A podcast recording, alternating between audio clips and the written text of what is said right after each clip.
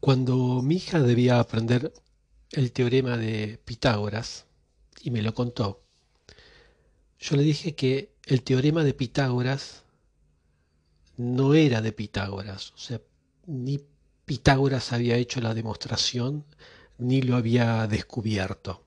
Bueno, si las matemáticas se inventan, no se descubren, eso es otra discusión. Él no había ni inventado ni descubierto ese teorema.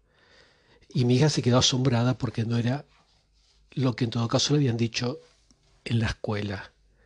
Más me asombró a mí que cuando le contaba a otros la anécdota, tampoco sabían que el teorema no pertenecía a Pitágoras y que ya, por ejemplo, por no decir los egipcios, donde en teoría viajó Pitágoras, si es que existió Pitágoras, eh, pongamos que sí, ya lo usaban, si no, no hubiesen podido construir todo lo que construían. Pero podemos hablar más atrás, los babilonios, las ternas babilónicas, que cumplen con la relación pitagórica del teorema de Pitágoras, 1300 años antes de Pitágoras. Y por no hablar de otras culturas, ¿eh? como la China o la India, donde también está. Pero me llama la atención que, no sepan, y es que el caso es que eh, Pitágoras, como decía la ciencia que existió, es, todo un misterio.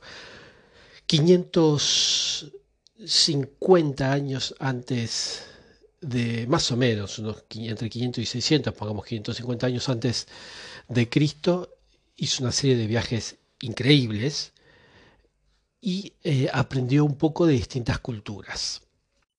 En este teorema, que para facilitar las cosas lo vamos a llamar el teorema de Pitágoras, porque así pasó la historia, se habla de los cuadrados, ¿no? de elevar una magnitud y hacerla al cuadrado, o sea, la superficie de un cuadrado es lado por lado, así que elevado al cuadrado una magnitud va a dar una superficie. Así es como se pueden llevar muchas veces cosas a números, como en este caso.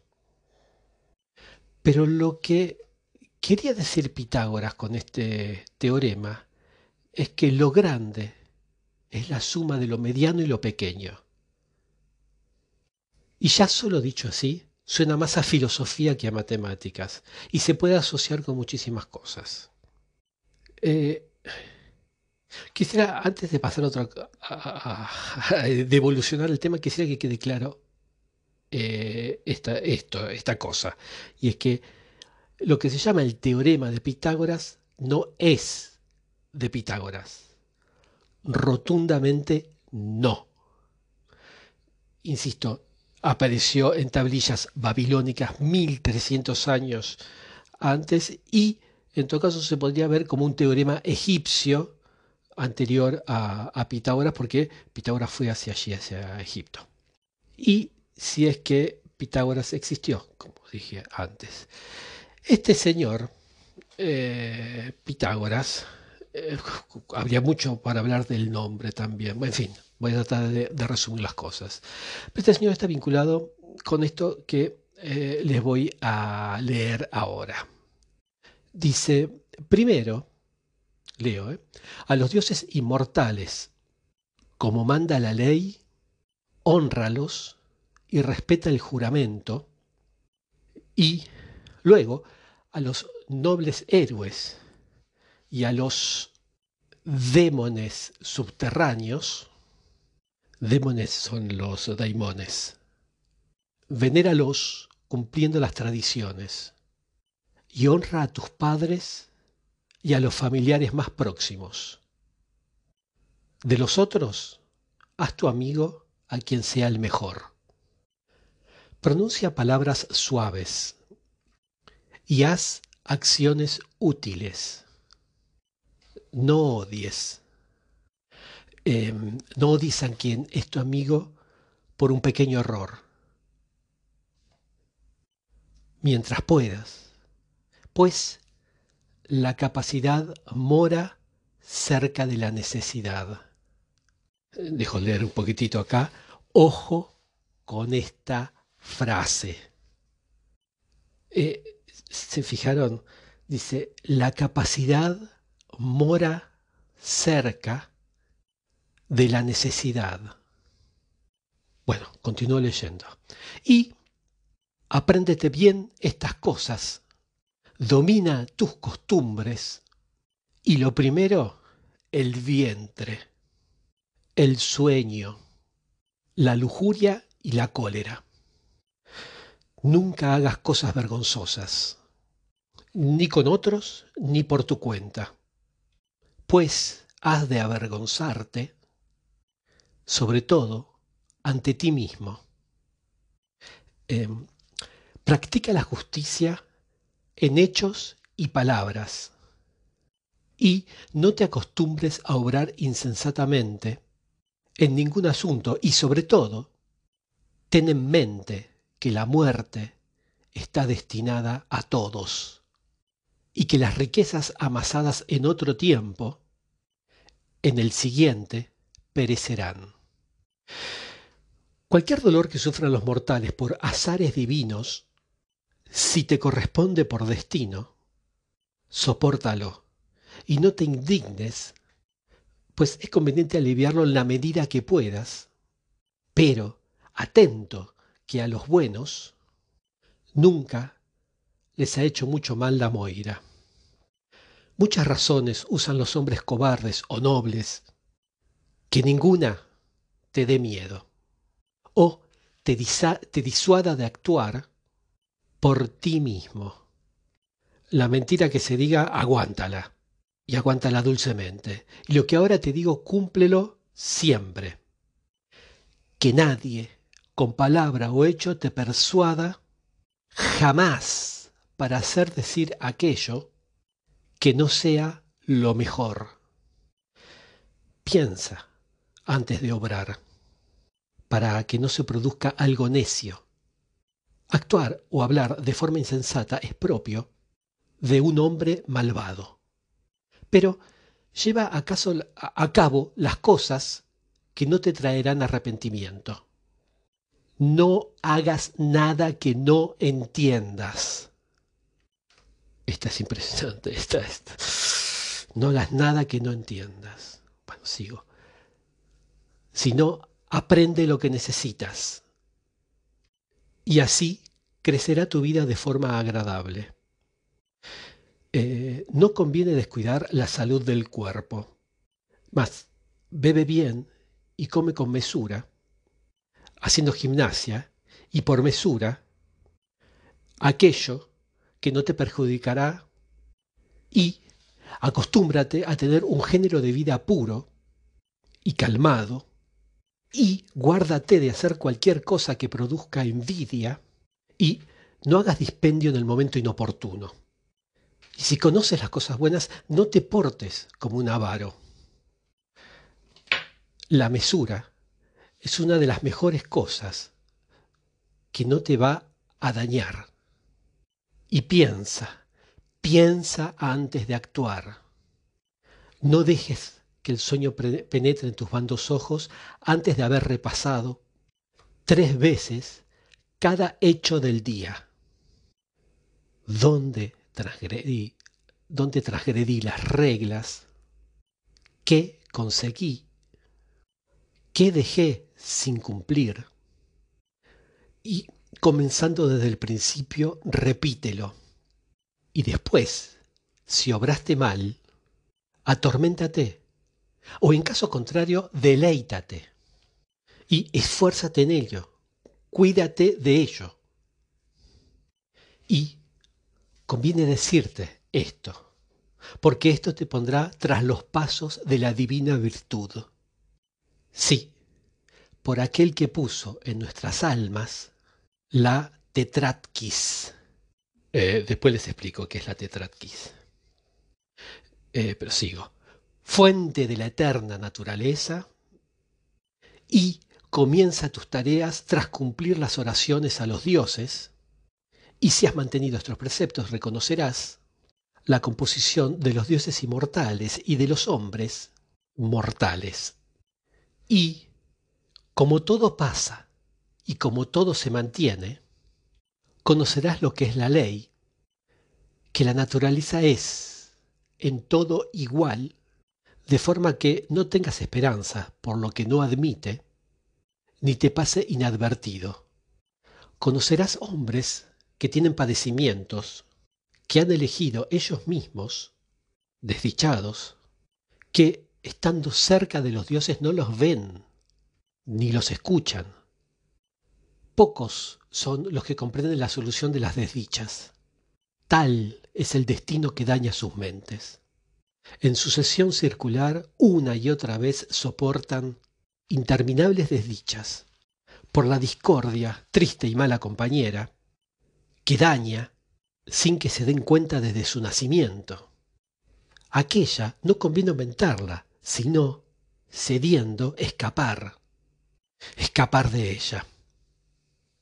Padre Zeus, libéralos a todos de tantos males. Te ruego que les muestres qué daimón puede usar cada uno. Pero tú, anímate, pues divina es la raza de los mortales, a los que la sagrada naturaleza se mostrará ofreciéndose. De todas estas cosas, si has recibido algo, conserva mis preceptos.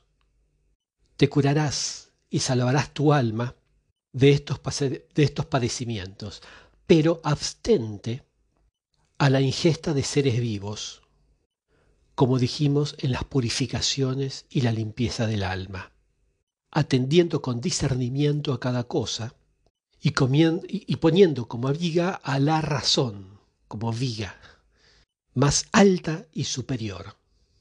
Y cuando, tras haber dejado atrás el cuerpo, llegues libre al éter, serás inmortal, una divinidad imperecedera ya no mortal. Bueno, hasta aquí leo. Ahora, la pregunta que me surge es, ¿por qué demonios? Y esto lo digo con ira, ¿eh? ¿Por qué demonios Pitágoras es famoso por un triángulo rectángulo con cuadrados pegados y no por esto que les acabo de leer.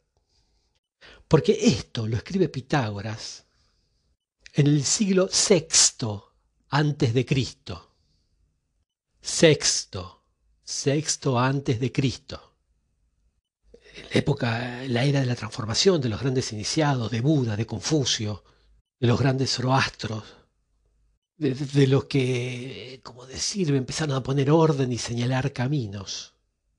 y a la altura de todos esos estaba Pitágoras, ¿Y, qué, es lo que se aprende de Pitágoras? Bueno, que era un matemático que más o menos... no, por Dios, no. Es uno de los grandes eh, señaladores de caminos de la historia. Es alguien que abre la vía a una espiritualidad, como queda manifiesto en esto que le leí, el Hieros Logos, que era el discurso sagrado que lo pueden encontrar en un libro de Atalanta eh, que se llama Las biografías de Pitágoras. Y las biografías porque siglos después, por el siglo III si no me equivoco, eh, hay eh, muchos sabios que se esmeran en contar la vida, pero 300 años después, en aquella época, de este personaje absolutamente desconocido para, para nosotros, que fue, como decía, un abridor de caminos y un renovador absoluto de una nueva manera de entender la relación del hombre con su dimensión espiritual. Que quede claro, Pitágoras no fue, o en todo caso no fue solamente lo que nosotros entendemos hoy en día como un matemático. Incluso la palabra matemáticas, según parece, la acuña, la crea el propio Pitágoras. La palabra matemáticas la crea Pitágoras. Igual que la palabra filosofía. Matemáticas y filosofía son dos palabras que las crea Pitágoras.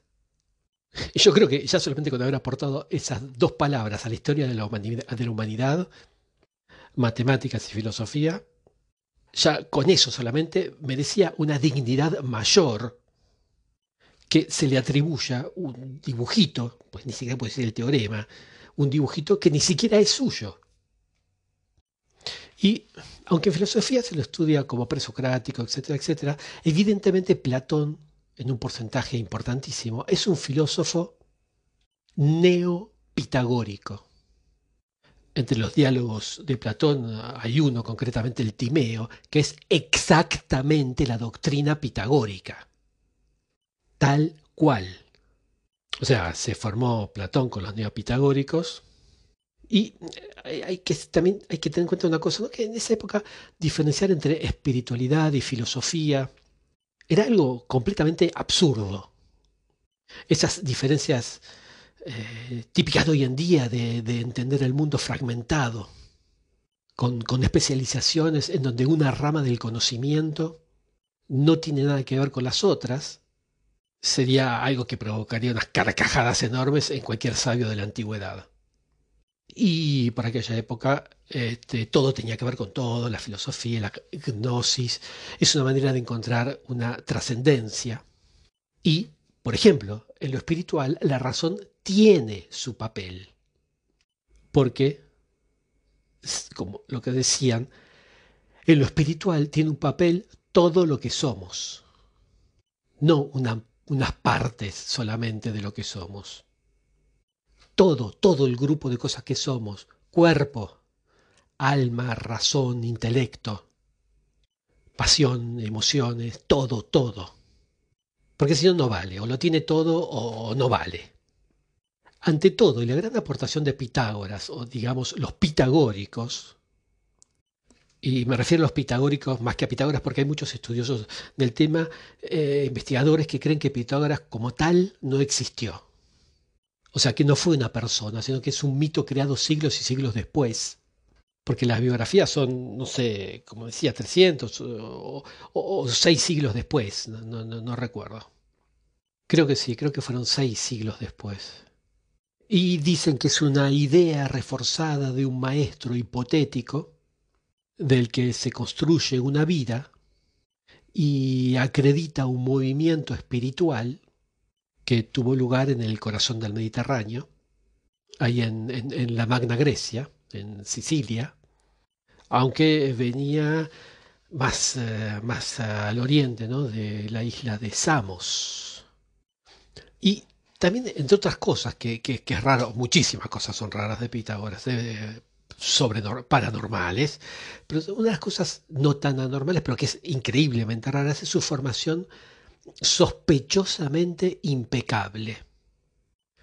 Y cuando digo impecable quiero decir que cuando uno en el siglo I o en el siglo II, después de Cristo, mira para atrás y en ese momento quiere construir un personaje maravilloso, que sea el más sabio que haya habido en la historia de la humanidad, y agarra en ese momento los grandes puntos de conocimiento, puntos geográficos de conocimientos de la antigüedad, y lo hace coincidir en todos estos puntos, ¿no? En Mileto, en, la isla de Samos.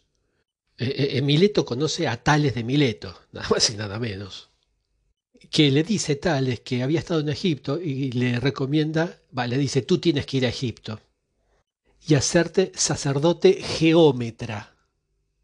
Pero antes de ir a Egipto se queda en el Monte Carmelo donde están los anacoretas, donde aprende un montón de cuestiones como mística y ascética, etc. ¿no? Y de allí se va a Tebas. Y allí recibe lo que se llamaba iniciación, que eran estudios durante siete años, y se hace sacerdote geómetra. ¿Qué eran los sacerdotes eh, que estaban adscriptos al dios de los números y las letras? Ellos trabajaban sobre números, números y letras, como eh, el Dios era todo una congregación dedicada a eso. Y aprende, entre otras cosas, el teorema que después lleva su nombre, que lo aprende ahí. Lo que hacían estos sacerdotes era replicar la actividad de la creación del universo a través del número, que es algo muy interesante después para lo que hablar, porque los números no representan sino otra cosa que una forma de espiritualidad. Y estaba en esto Pitágoras cuando de pronto viene una invasión de los babilonios y se lo llevan a Caldea. Y ahí en Caldea aprende todo lo que es matemáticas, cálculo, astronomía, eh, las relaciones entre los astros. Y después de esto vuelve a su isla ya con montones de años. Y después de todo este proceso de aprendizaje impecable con los mejores. Y en fin, con todo este currículum que les digo, a todas luces imposible, ¿eh? es imposible que se haya podido hacer. Es como un mito creado, ¿no? Es algo imposible realmente. Es como si alguien hubiese dicho, vamos a hacer el mito de un señor que estuvo en todos los centros del saber de, de la antigüedad y que juntando todo ese saber se va a la Magna Grecia y funda una hermandad. Y Ojo que la hermandad pitagórica no era un, grupo de raritos, de, frikis que se encerraban ahí y, estaban en lo suyo, sino que em, era un templo dedicado a una manera de entender la sociedad y con la intención de crear una sociedad pitagórica dirigida por la hermandad pitagórica que era una comunidad. O sea, ellos tenían la intención de decir que ellos tenían la, conjunción de todos los conocimientos, gracias a Pitágoras que había viajado por todos los centros de conocimientos, y eso lo que tenían ellos eh, era el conocimiento, la creme de la creme, el núcleo de los máximos sabios, de los máximos conocimientos, y habían sacado una conclusión de cómo debía ser la sociedad que ellos debían eh, dirigir. Y que debían dirigir en toda regla. Y una de las funciones de esta hermandad era una función, tenía una función política, eh, la de gobernar a los pueblos.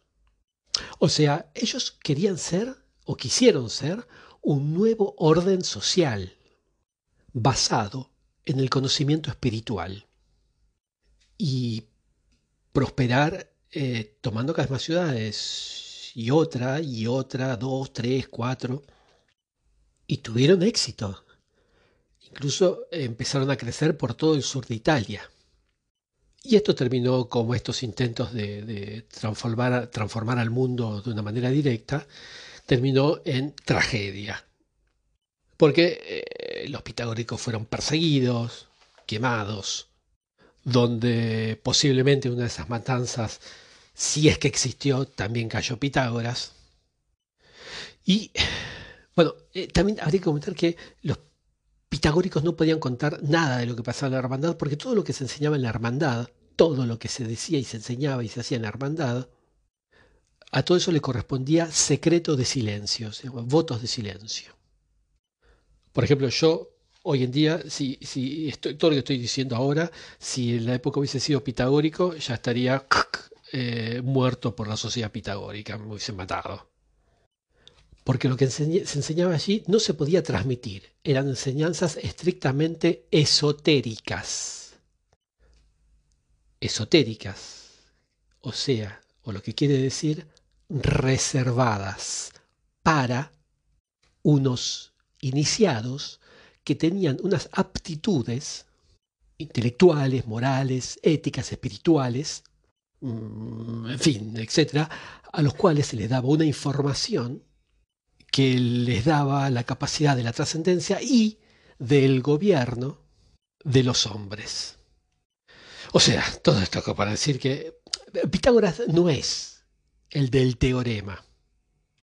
Fue una cosa inspiradora de grandes movimientos posteriores, con, leyendas antiguas, ¿no? que hablan de Pitágoras como un ser eh, medio divino con, rasgos divinos y con unas capacidades extraordinarias. Por ejemplo, él fue el primero que empezó a hablar de que el alma era eterna y que después pasa eh, y que era inmortal, pero que también pasa eh, por medio de reencarnaciones este, a distintos, eh, el alma pasando por distintos cuerpos, y que él tuvo, eh, Pitágoras tuvo la capacidad y el don de recordar quién había sido en otras vidas, en su alma en otros cuerpos. Y él sabía perfectamente, que había sido un guerrero de la guerra de Troya. Y después no sé quién, y después no sé cuánto. Y pim, pum, pam, eh, ahora era Pitágoras. Y también cuentan que Pitágoras, por ejemplo, podía estar en dos lugares a la vez.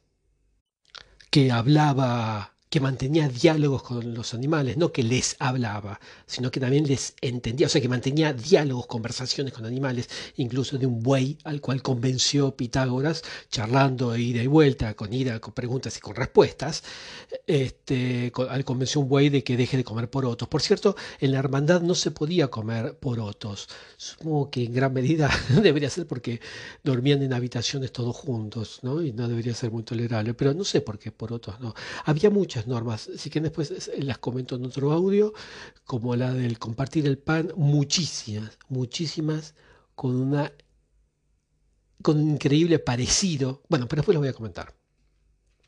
El caso es que eh, Pitágoras genera una eh, manera de entender el mundo que se basa y que es la gran, el gran aporte de la geometría pitagórica, y es el número, que número en griego se dice aritmos.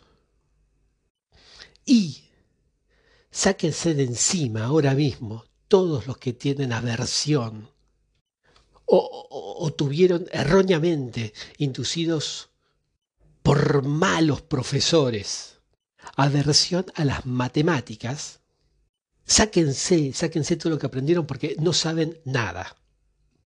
Bueno, en muchos casos es verdad, no saben nada de matemáticas. Estoy hablando en sentido figurado. ¿eh? Y algunos dicen, bueno, yo sé sumar.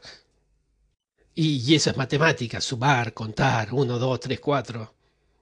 Y, eso es una grosería hablar así de las matemáticas. Es burdo. Las matemáticas son los símbolos por excelencia. Eh, símbolos trascendentes. A Pitágoras se le atribuye la frase todo fue hecho según el número, que después Platón completó diciendo o agregó eh, todo fue hecho según el número, el peso y la medida. Pero el número del que habla Pitágoras no es el estúpido número que nos enseñan en los colegios, en las escuelas. Porque en las escuelas enseñan, instruyen a los chicos para que sean comerciantes. Pues, de repente estoy enojado, no sé por qué. vamos a ver si bajo un poco un cambio. No sé por qué me fui enojando. Y por eso se les enseña a computar, a calcular, la palabra calcular viene del cálculo de la piedra. Eh, contar las piedritas, cuántas, cuántos eh, cálculos trajiste, uno, dos, tres, cuatro, cinco, algo cuantitativo. Y el número tiene una dimensión que no es cuantitativa, que es cualitativa. El número es un mito. y tanto es así que para la hermandad pitagórica, los dioses no eran Zeus y Apolo y, este y el otro. No, no, no, para nada. Los dioses eran los números. Esto, esto es fuerte, ¿eh? la verdad. Bueno, media horita de hablar. Después sigo en, otro algo, pero, pero quería aclarar me fui, me fui muchísimo por las ramas, la verdad. Pero lo que principalmente quería aclarar que el teorema de Pitágoras no es de Pitágoras y no es lo más importante para resaltar de los pitagóricos, porque no sé si existió Pitágoras. Y eso me parece que es un concepto importante a saber. Y también es importante saber que la suma de los cuadrados de los catetos es igual al cuadrado de la hipotenusa, pero no es lo más importante. Bueno, entonces quedamos que Pitágoras, si es que fue, fue filósofo, él inventó en todo caso la palabra filosofía, matemático, eh, inventó también la palabra matemáticas, eh, ocultista se podría decir. Pero cuando digo matemático, em, lo digo porque también lo que se dice es que las matemáticas como argumento deductivo, demostrativo, empezaron con él. Y ahí estaba también metido, estaba todo unido una forma peculiar de misticismo. Y de eso, de esa escuela que, surgió a partir de Pitágoras, eh, influyó directamente a filósofos como Platón y Aristóteles y el desarrollo de las matemáticas en la filosofía racional de todo Occidente. En fin, si Pitágoras existió, porque saben, como Pitágoras, como no, no, dejó nada escrito, como Sócrates, y solo se sabe por referencias de otros, en, textos de otros sobre, sobre estas personas. Y aparte en Pitágoras es muy curioso el nombre que tiene, eh, que hace alusión a Delfos. Bueno, no quiero ir por ese lado, ya en otro audio lo haré. Pero el caso es que se sabe de Pitágoras solo por los textos de sus supuestos alumnos y por estudios posteriores. Pero tomemos que sí, que existió, porque ¿por qué no va a existir? Pongámosle que sí. No nos cuesta nada pensar eso. Bueno, pero el caso es que Pitágoras se convirtió en una figura mística a la que eh, muchos le atribuyen milagros y poderes mágicos. Y si existió, evidentemente, hay muchos que posteriormente confundieron la verdad con la fantasía. El caso es que eh, los pitagóricos tenían ciertas máximas dictadas por Pitágoras. Una era, por ejemplo, abstenerse de comer porotos, frijoles, habas, y esto yo no sé qué sentido tendría, solo que vivirían en la misma habitación, eh, dormirían, compartirían las mismas habitaciones, si no, o la misma habitación todos, si no, no lo entiendo. Sigo con las máximas. No recoger lo que se había caído. No tocar un gallo blanco. No romper el pan. Y no entiendo cómo lo comerían si no lo rompían. Lo agarrarían de a mordisco. Bueno, en fin. No pasar sobre un travesaño. No remover el fuego con hierro. No comer de una hogaza de pan entera. Eh, no agarrar una guirnalda. No sentarse en una medida de a cuarto. No comer corazón. No andar por los caminos no dejar que las golondrinas aniden en el tejado de la propia casa. No mirar un espejo al lado de la luz. Al levantarse de las sábanas, borrar las huellas del cuerpo. Algunas son bastante raras, les voy a decir. ¿eh? El caso es que los pitagóricos creían en la transmigración de las almas. Creían que el mundo visible era falso y engañoso y un medio turbio. Creían en la propiedad común y en la igualdad de derechos entre hombres y mujeres. ¿Y qué tiene que ver todo esto con las matemáticas? Bueno, es que los pitagóricos empleaban esta metáfora para eh, explicar su concepción. Dícese que en los Juegos Olímpicos, decían los pitagóricos, ¿no? Hay tres clases de personas. Las más bajas son las que van a hacer comercios y van a vender comida y bueno, esas cosas. La segunda clase de personas es la que va a competir, pero la clase más elevada es la que va a contemplar el espectáculo. Para los pitagóricos, esa clase de personas, la más elevada, es la que se purifica a través de una ciencia desinteresada la que eh, en la antigüedad era tomada como sinónimo de filosofía, ese tipo de ciencia. Decían que correspondía a los seres humanos encontrar las reglas matemáticas del cosmos, porque ahí se encontraban las certezas. Para los pitagóricos, el pensamiento era superior a los sentidos y la intuición a la observación. Bueno, pero en matemáticas no solo encontró, o sea, él es famoso por un teorema que no es de él, pero bueno, eh, pongámoslo que, que, que, que, sí es de él, insisto, no es de él, pero bueno, para, ya que es tan conocido y tan famoso por el teorema de Pitágoras, hagamos que es así. Pero eh, también descubrió los números poligonales los números perfectos, los números amigos y los sólidos perfectos. Y muchos otros conceptos matemáticos más. Pero una cosa interesante es que establecieron que la música está muy está estrechamente ligada a la aritmética. Y esto sobrevive, esta idea sobrevive hasta hoy con los términos, por ejemplo, media armónica o progresión armónica. Y con respecto a Pitágoras en la música, ya voy a hacer otro audio porque va a tomar mucho, mucho tiempo. Eh, y las esferas, este, que es muy, muy, muy interesante.